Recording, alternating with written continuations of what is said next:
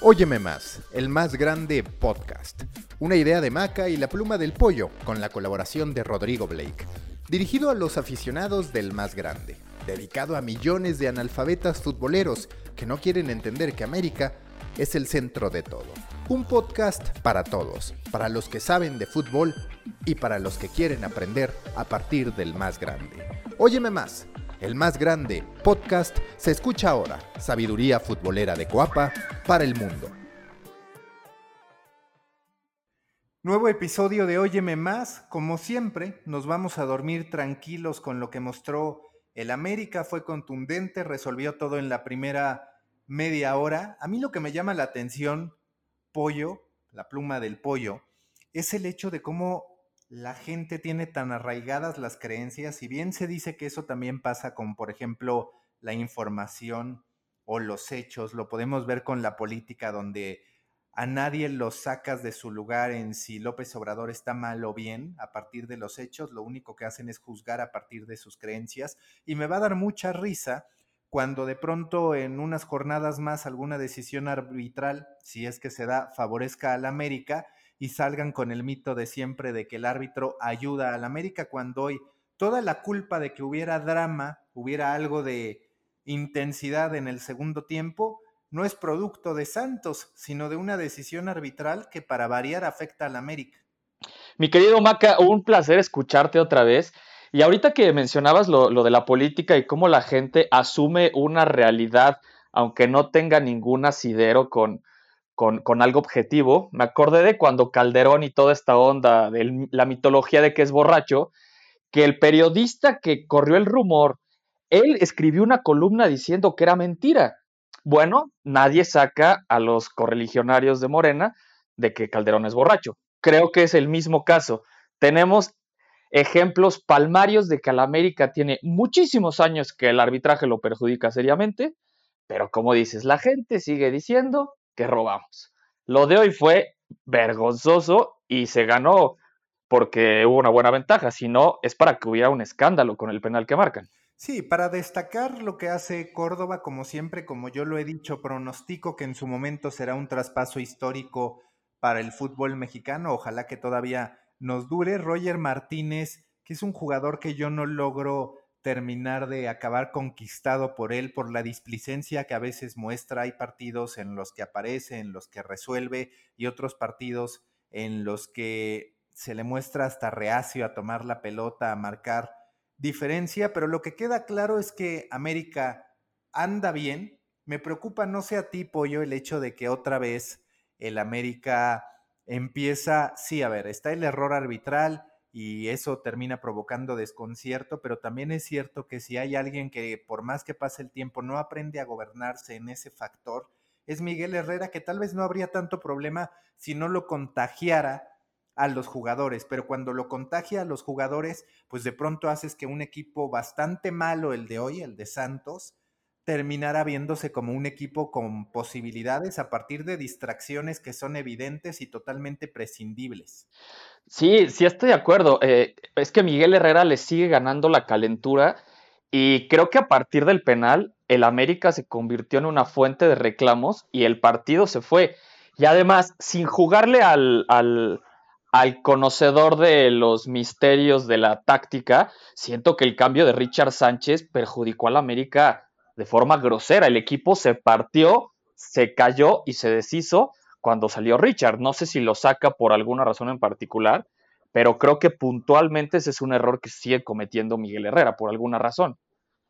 Sí, a mí siempre me ha parecido que Miguel Herrera no es el mejor manejando resultados, que toma decisiones, pues entiendo por qué, queriendo administrar recursos, queriendo dar minutos a otros, pero de pronto sí me pareció que complicó de más la situación. Lo que hay que destacar en este día que vivimos es que nos encontramos con un equipo grande que gana sin tanta complicación. Ese fue el América. De ahí en fuera vimos a un equipo que era favorito en la Champions, que termina fracasando con el Leipzig. Para mí ya es hora, y yo no sé cuáles son tus filias y tus fobias a ese respecto, pero a mí me cuesta entender que el Atlético de Madrid siga jugando tan defensivo, tan conservador. porque, a ver, podía entender que antes, cuando no habían logrado mucho, cuando no tenían un éxito que los precediera, hubiera una exigencia de buscar triunfar como fuera. Pero pasan los años, los años, los años, y te encuentras con este Atlético de Madrid rocoso, aburrido, que pueden amar mucho aquellos que son devotos de la táctica, pero que si dices, con el plantel que tienes, con las posibilidades que tienes, ya con el crédito que tiene Simeone, atrévete a ser ofensivo, atrévete a actuar como un grande, porque yo insisto, lo que hoy vimos en términos de Champions y la Liga MX fue un grande el América ganando sin problemas y el Atlético de Madrid cayendo. Fíjate que, me, gusta la analogía, porque en efecto, el América ganó porque tiene mejores jugadores que Santos, así de sencillo. Línea por línea, eh, todos los jugadores de América prácticamente son mejores que todos los de Santos. Eh, puede haber algún par de dudas, pero hasta ahí. Y en el caso del Atlético, yo, yo tuité algo que muy cercano a lo que dices. Yo puse algo así de, en, en mi cuenta festejamos que los equipos ratoneros sean eliminados. Porque ya pasaron las épocas de que el Atlético de Madrid era el pobrecito que vivía ahí arrimado junto al Manzanares. El, equipo, el Atlético, seguramente después de Madrid, Barcelona y a la par de Valencia, Sevilla, es el equipo que más dinero le mete, que tiene un estadio de primer mundo. Ya no son los, este, los que podrían chillar de que no tienen plantilla ni nada. Tienen equipazo, tienen jugadores, pero tienen un entrenador que sigue casado con esta idea de que el fútbol es 100% huevos y, y, de verdad a mí el Atlético me aburre más que una misa a las 8 de la noche. O sea, eh, por ahí yo, me quejaba de Joao Félix. Bueno, me enteré que Joao Félix estuvo lesionado y todo. Héctor Herrera, Héctor Herrera sigue sin encontrar un sitio en el Atlético y reacciona al gol cuando va perdiendo. Siempre le pasa lo mismo, es un equipo chico. O sea, creo que esa es la mentalidad del equipo chico, la del Atlético de Madrid. Tienes todo para dar el salto, pero eres chiquito, maestro. Y un equipo que tiene como el Leipzig, que tiene 8 o 9 años de fundado, te vio la cara. Yo ahí te voy a decir, sí hay una serie de observaciones. Una, tal vez el Cholo Simeone va a pensar que le estoy mentando la madre, pero para mí el Cholo Simeone es como un Tuca Ferretti de primer mundo. ¿Por qué? Porque tiene un muy buen equipo, tiene posibilidades para jugar de otra manera y él se queda con su concepto, se queda siendo rocoso, se queda siendo chico. Y decías que Héctor Herrera no encontraba su lugar en el Atlético de Madrid. A mí me parece que algo todavía más grave para Héctor Herrera es que no ha encontrado su lugar en el corazón de la afición mexicana. Yo justo hoy lo comentaba, decía, ¿sabes qué? Así como estuve al pendiente de Jiménez, así como en su momento lo reconozco, me emocionaban los sábados de Chicharito y demás, honestamente, cómo le vaya a Héctor Herrera, me da prácticamente lo mismo porque es un tipo que no me logra transmitir y que lejos de cierta empatía que me generaba cuando estaba en el Pachuca, desde que se quiso sentir metrosexual, honestamente. y, anunciaba salchichas. Sí, sí, sí, no. No, para mí es un caso triste. Y lo que también quiero que hablemos antes de que terminen esta grabación nocturna que estamos haciendo, que saldrá a primera hora de la mañana del día siguiente. A ver, mucho han molestado y ya sabemos que Pietrasanta está teniendo su momento de gloria en esa sucursal de TUDN en que se ha convertido ESPN a partir de burlarse del error de Jiménez, al que sí, yo sí apunto como uno de los causantes, pero te voy a decir algo, un causante menor de la eliminación. ¿Por qué? Porque cuando tú empiezas un partido, estás 0 a 0 y se te presenta un penal, pues claro, duele fallarlo. Pero ese penal fallado, dado que aún estabas en igualdad de condiciones, dado que el marcador estaba 0-0, que no había pasado mucho, pues honestamente al final del juego tendría que haber sido anecdótico. Tenías 80 minutos para poder estructurar tu plan de vuelo, no es que te lo alterara. A ver, tú no preparas la semana pensando en que vas a anotar un gol tempranero. Claro, hubiera sido bienvenido y tal vez hubiera cambiado todo, pero no nos engañemos. Como se le ordenó al equipo de Raúl Jiménez pararse, era bastante posible que si hubiera marcado ese gol, las órdenes hubieran sido aún peor de conservadoras y el resultado muy posiblemente hubiera sido el mismo. Es decir, sí tiene una falla significativa, pero no puedes juzgar un penal, que es al comienzo del partido, como si fuera al comienzo del segundo tiempo o a cinco minutos del final. Sí, mira, esto que dices de, Raúl Jiménez, yo, yo estaba enteramente, yo me cegué de odio contra Pietrasanta porque se me hace que hay, hay un límite en la burla, pero burlarte como lo hizo él, en un momento realmente muy doloroso para Raúl, me parece que fue muy bajo. Pero creo que también tienes toda la razón. Los momentos, los partidos son momentos.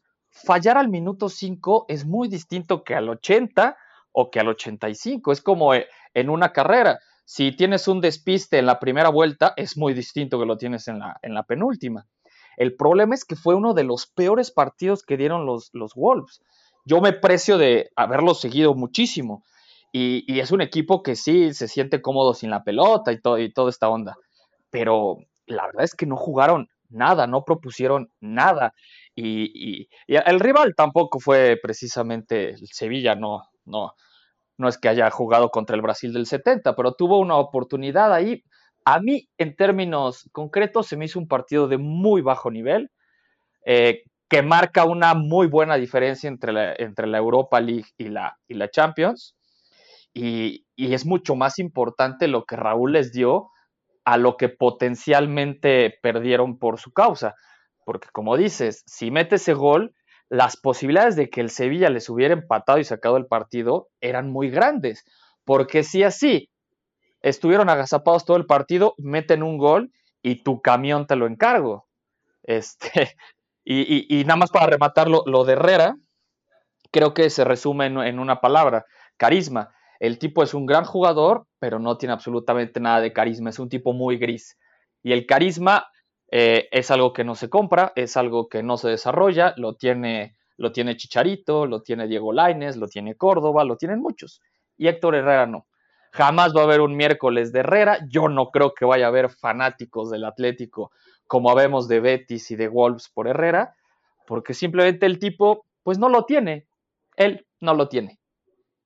Sí, no, no, no lo tiene, en eso estoy totalmente de acuerdo. Y lo que sí quiero hablar del tema Jiménez antes de irnos, es que después los medios de comunicación no se quejen o no digan que ahora es un soberbio Raúl Jiménez, porque ese mismo Pietrasanta, esa misma cadena que consiente ese tipo de mensajes, pues después va a estar exigiendo buenas caras por parte del futbolista, que no se queje de los malos tratos, de en este caso un trato injusto, porque a ver, yo no defiendo a Chicharito, que ya está más concentrado en ser youtuber, que se pinta el pelo de color che, eh, eh, ni, ni nada de eso, ¿no? Pero también reconozco que sí, en efecto, los idolatramos, se les ocurre fallar en un primer momento y entonces empiezan a comparar, empiezan a decir, que Chicharito es más que Raúl Jiménez. Y como yo ayer lo tuiteé, a ver, hay que comparar, como se diría en términos de abuelo, las peras con las peras y las manzanas con las manzanas. ¿A qué me refiero? A que este no es el momento pico en la trayectoria de Raúl Jiménez. Quiero decir, en, en, todo su plan de vuelo todavía tiene una escala por delante que en teoría lo va a llevar a un gran equipo y ahí es donde veremos si tiene el alcance y las dimensiones de Chicharito o no, si es que se le quiere comparar con el momento cumbre de Chicharito. Ahorita es bastante injusto y ventajoso salir a decir, no, es que Jiménez la, la falló en el momento más importante, que aparte el nivel en el que menospreciamos el fútbol mexicano, nosotros mismos, es gigante, porque no se compara en valía el gol que Jiménez hace contra Panamá que este juego de la Europa League, más allá de que uno sea en Europa y el otro con la selección mexicana. Sí, no, eh, claro, es que eh, vivimos en esta época que hemos hablado de, memoria de cinco minutos para atrás. Finalmente, Raúl Jiménez nos puso en un mundial o nos dio la posibilidad de seguir en el mundial. Y Raúl Jiménez le dio esta temporada a Wolves. Sus estadísticas individuales son demoledoras. Demoledoras contra el Big Six demoledoras en asistencias, en goles. Tiró mal el penal, sí, eso fue lo más extraño, no fue un paradón, fue un mal momento, se le cruzaron los cables, pero de ahí empiezas a leer barrabasadas como pecho frío, falla en la hora grande, etcétera. Ya también se nos olvidó el pedazo de asistencia que le dio a Jonathan Dos Santos para ganar la Copa de Oro. O sea, perdemos perspectiva porque solo recordamos lo que pasó ayer. Y tan simple, hoy o mañana en el partido del Barcelona, si Messi hace un hat-trick, va a volver a ser el mejor del mundo por mucho. Si Messi tiene un partido normalito, va a volver a ser mejor Cristiano, Neymar y compañía. Pues mira, por ahora podemos dormir tranquilos, el América va de líder. Yo te diría que lo único que me preocupa del América no son tanto los rivales, porque ya vimos que hasta el propio Cruz Azul, que supuestamente ahora sí es la buena, se derrumba. Lo que me preocupa es el propio América, que de pronto en estas costumbres que tiene la Liga MX no aguante el ritmo. Y ya sabemos que cuando se acerca la liguilla, que aparte ahora la liguilla pues será prácticamente una extensión de la fase regular porque casi todos, eh, entonces es un tema más de ver los momentos en los que llega, pero lo que se tiene que destacar del América, Pollo, y supongo que estás de acuerdo, es que es un equipo al que lo han golpeado con cualquier cantidad de movimientos, con cualquier cantidad de lesiones. Aquellos que no perdonan absolutamente nada también se encargaron de que el América tuviera que desprenderse de un futbolista como Renato Ibarra, independientemente de la postura de cada uno de nosotros. A ver, al equipo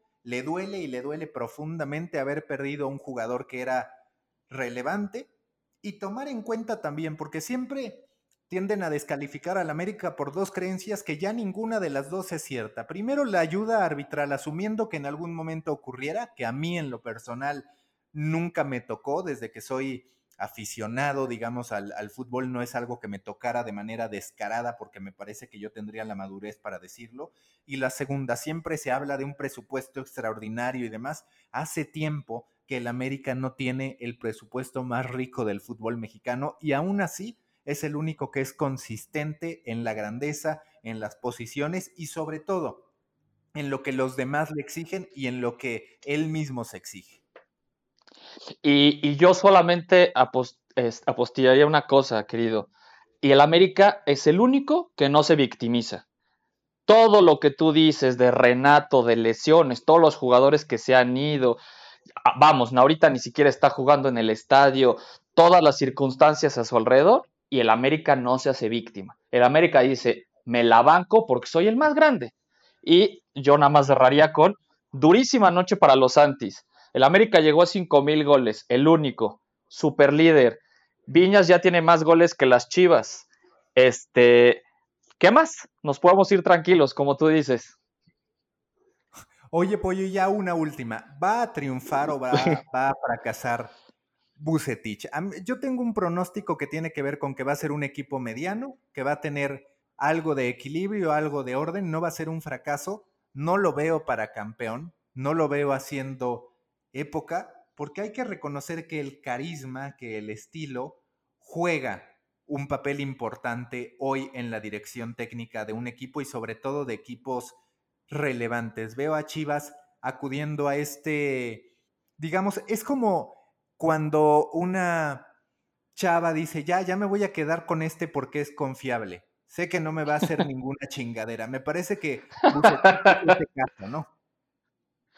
Eh, me encanta la analogía. Este, fíjate, yo platicaba con una amiga muy chiva y una persona bastante centrada. Le decía, yo veo a Chivas arañando con mucha suerte su pase a semifinal, si bien le va.